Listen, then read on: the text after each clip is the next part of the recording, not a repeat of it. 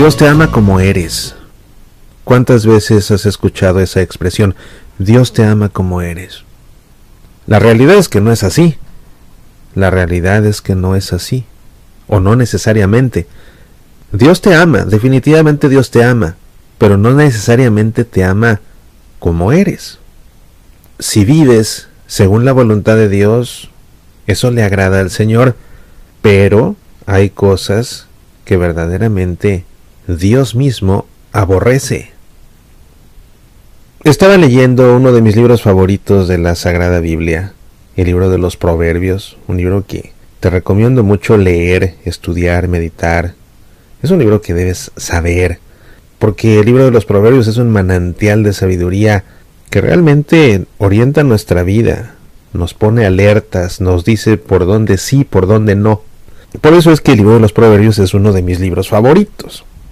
Además de que en ocasiones simplemente abriéndolo al azar me encuentro con algún proverbio y me quedo rumiándolo todo el día y haciéndolo regla de vida todo ese día.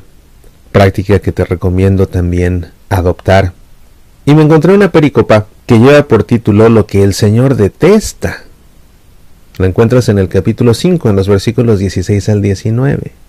Y dice así, Seis cosas detesta el Señor y siete aborrece con toda el alma.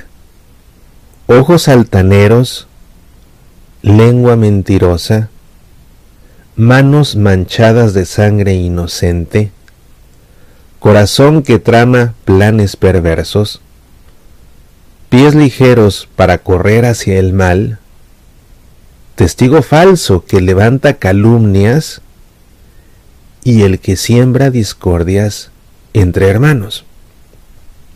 Conviene tener esto presente, se trata de cosas que Dios aborrece, incluso que aborrece con toda el alma.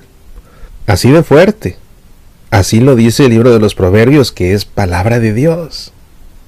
Y por supuesto Dios ama al pecador, pero no ama su pecado y, no quiere que el pecador se quede anclado al pecado. Es que cuando alguien te dice, Dios te ama como eres, esa aseveración lleva implícito un gran grado de permisividad para continuar viviendo como sea, que es muy peligroso.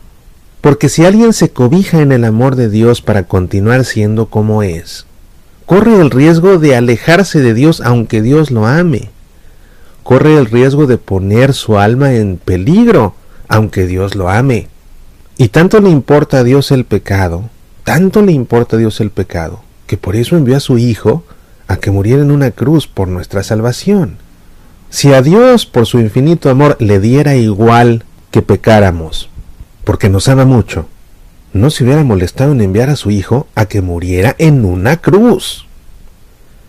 Pero si envió a su Hijo, que es Dios también, si envió a su Hijo a que muriera en una cruz, es porque así le importan nuestros pecados.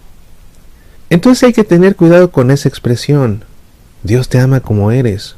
No, Dios te ama como eres dependerá de que seas, según la voluntad de Dios, o no. Y no vaya a ser que en tu vida hayas adoptado alguna de estas prácticas o actitudes que el Señor aborrece con toda su alma. Así dice esta perícopa del libro de los Proverbios. Te la vuelvo a leer, pon atención. Seis cosas detesta el Señor y siete aborrece con toda el alma. Ojos altaneros del que ve menos a todos los demás.